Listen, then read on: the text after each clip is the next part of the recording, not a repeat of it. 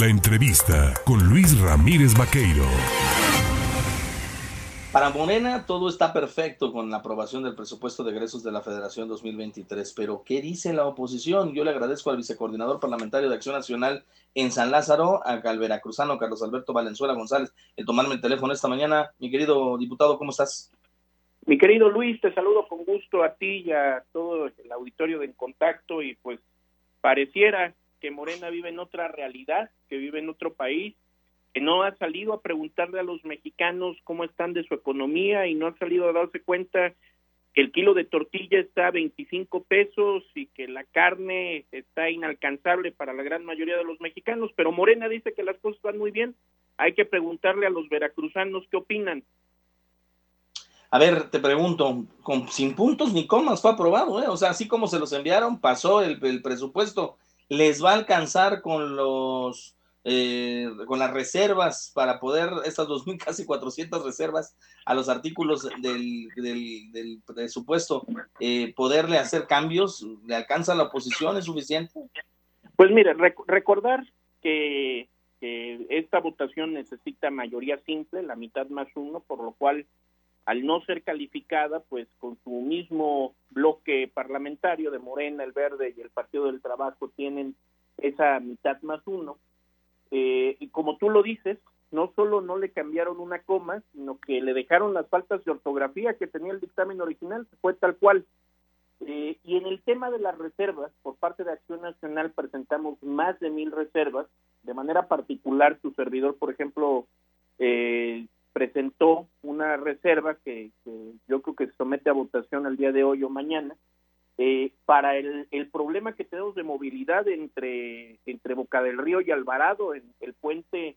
eh, muy conocido de la Riviera Veracruzana, donde estamos solicitando 600 millones de pesos, que es lo que se estima para ese proyecto, porque lamentablemente, Luis, la gente que nos escucha en todo Veracruz, en Jalapa, en, el área conurbada, pues sabe que no ha habido obras importantes en este sexenio, todo está yendo para Tabasco, todo está yendo para el, sur del país, y Veracruz, que es uno de los estados que más votos le ha dado a Morena, pues parece que, que lo están haciendo un lado. Y, y, y dejar claro algo también, Luis, porque dicen que nosotros desde el PAN nos oponemos a las pensiones de los adultos mayores o nos oponemos a un presupuesto que ayude a los discapacitados. Eso es mentira.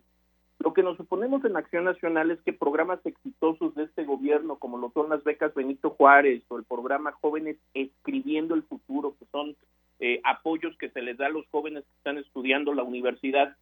tengan eh, eh, aumentos mínimos de, de aumentos inferiores a la inflación y que por otro lado un programa tan criticado y tan denunciado por ser la caja chica de los delegados de bienestar en los distintos estados como lo es el programa Sembrando Vida, pues tenga un aumento del 20%. Tal pareciera que Morena lo que está haciendo es, es como su caja chica antes de irse en estos dos años que le quedan y los programas que le están funcionando pues nada más como que los mantiene ahí pero con muy poco presupuesto, por lo cual le decimos desde acá a los veracruzanos en Acción Nacional queremos un presupuesto que no esté endeudando al país, porque también lo que se les olvida decir a los compañeros de Morena es que ese es el presupuesto más grande de toda la historia en, la federación, pero también es el techo presupuestal más alto de toda la historia, un techo presupuestal de 1.2 billones de pesos, lo que nos va a costar a los mexicanos. Y recordar, este dinero no es del presidente López Obrador, este dinero no es de Morena, este dinero es de los mexicanos. Y es una deuda que los mexicanos vamos a seguir pagando a una vez que se vaya el, presidente López Obrador y termine su sexenio. Esto va a seguir por muchos años. Se acabaron los fondos de estabilización, Luis, que ahorramos los mexicanos en 20 años y se los gastaron en tres. Y ahora están haciendo un presupuesto que no está acorde a la realidad que estamos viviendo, no están impulsando la generación de nuevos empleos, no están dando estímulos fiscales para que la gente pueda contratar y mandar a la formalidad a mucha gente que lamentablemente sigue trabajando por fuera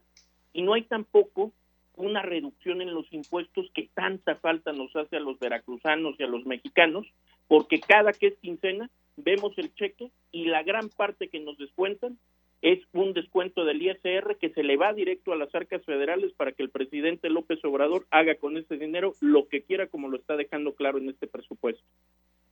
Carlos Alberto Valenzuela, vicecoordinador parlamentario del PAN, pues eh, te agradezco el platicar, el analizar un poco de manera general este presupuesto. Los tiempos nos comen, pero si me lo permites, eh, apenas se comience el análisis, se discuta y se apruebe, nos volvemos a, emplazar para poder hablar de los eh, puntos finos, ¿no? Sobre los temas en los cuales se está dejando de lado muchos de los temas importantes o relevantes en los que se tendría que aplicar presupuesto y lo seguimos platicando, ¿te parece? Con muchísimo gusto, mi estimado Luis, y para decir que cuáles de esas más de dos mil reservas pasaron, porque se va a discutir el día de hoy, mañana y probablemente el viernes, y cuáles pudieron realmente lograr una modificación al presupuesto. Estoy a, tus órdenes, mi estimado Luis, y un saludo a todo el auditorio de En Contacto.